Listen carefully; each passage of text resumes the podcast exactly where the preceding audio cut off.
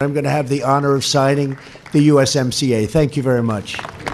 继美国国会投票通过修订后的美国墨西哥加拿大协定后，美国总统特朗普二十九日正式将这一自由贸易协定签署成法。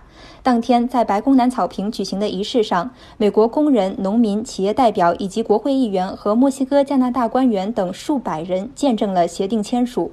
然而，美国国会主要民主党领袖并未受到邀请。二零一八年九月，美墨加三国就更新北美自贸协定达成一致，新协定更名为美墨加协定。同年十一月，三国正式签署协定文本，并分别送交本国立法机构批准。美国国会众议院民主党人对协定中的劳工权益、环境保护等条款表示不满，要求对协定进行修订。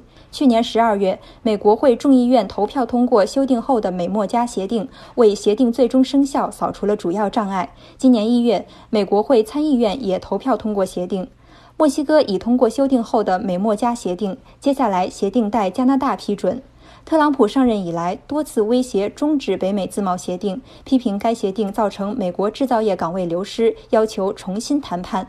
尽管特朗普政府宣扬美墨加协定对美国农民和企业是极大利好，美国知名智库彼得森国际经济研究所近日发布的一项研究表明，更加严格的汽车原产地规则将损害美国汽车业，对三国经济造成不利影响。